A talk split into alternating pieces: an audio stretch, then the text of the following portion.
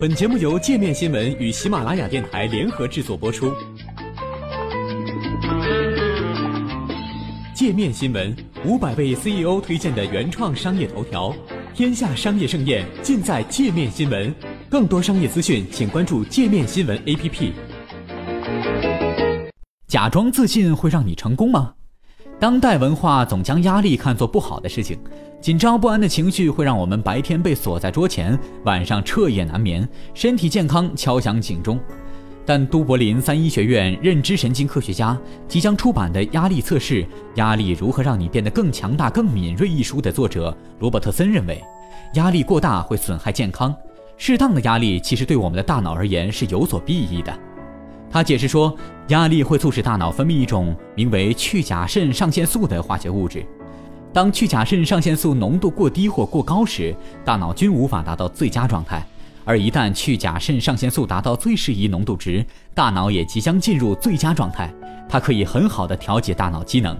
至关重要的是，去甲肾上腺素能使得大脑各区之间的联系更加畅顺，同时帮助建立新的神经连接。罗伯特森认为，只要压力不过度，我们就能够增强大脑机能。一旦大脑机能得以增强，我们会更加开心，反应更灵敏，从而减少焦虑和沮丧。但并非每个人都能很好的应对压力，并将其转化为生产潜力。有些人会变得过度焦虑，压力变成了一种无法克服的负担，而非动力。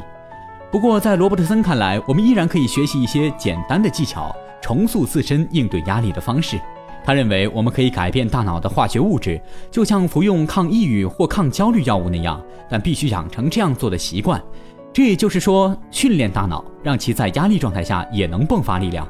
应对压力时，最首要也最关键的因素，就是要确定我们的思维模式究竟是固定型的还是成长型的。这种理论是基于斯坦福大学心理学家德维克的一项研究。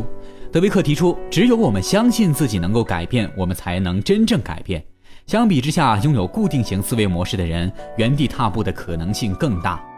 在面对压力方面，固定型思维模式的心态是认为他们的焦虑感遗传自父母，因此他们觉得这些感觉是无法改变的。罗伯特森认为这是一种宿命论的想法，因此确定自身对情绪抱有什么看法，这些看法从何而来非常重要。罗伯特森指出，那些相信自己有能力改变自身应对压力方式的人，表现出了同样的症状。比如口干舌燥、心跳加速等，感到既恐惧又兴奋。研究发现，当人们置身压力中时，比如在卡拉 OK 里当众唱歌，在讨论组成员面前回答数学问题等，如果直接让自己保持兴奋状态，而不是保持镇定，他们会表现得更好。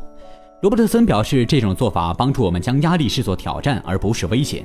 他说，改变思维模式就能缓解压力，让自己表现得更好。不停地这样假装，一直到最后情况真的变成这样。如果你外在表现的自信积极，你就能骗过大脑，让其产生与之相对应的精神连接。罗伯特森还认为，一味逃避压力反而会带来不利影响，尤其是在人生早期。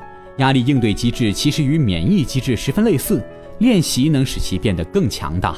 儿童需要经历一定的逆境，这样身心才能变得更坚韧强大。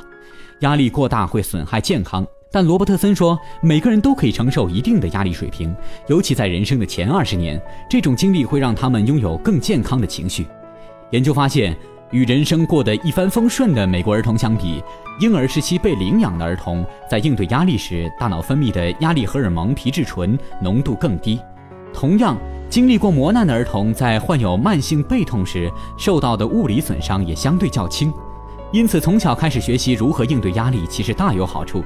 没有人愿意一直压力山大，但适度的压力可能会成为强大的动力。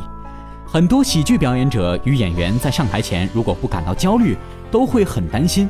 罗伯特森说，就连泰戈伍兹也说过，要是在比赛前他一点儿也不紧张，那一定会表现得相当糟糕。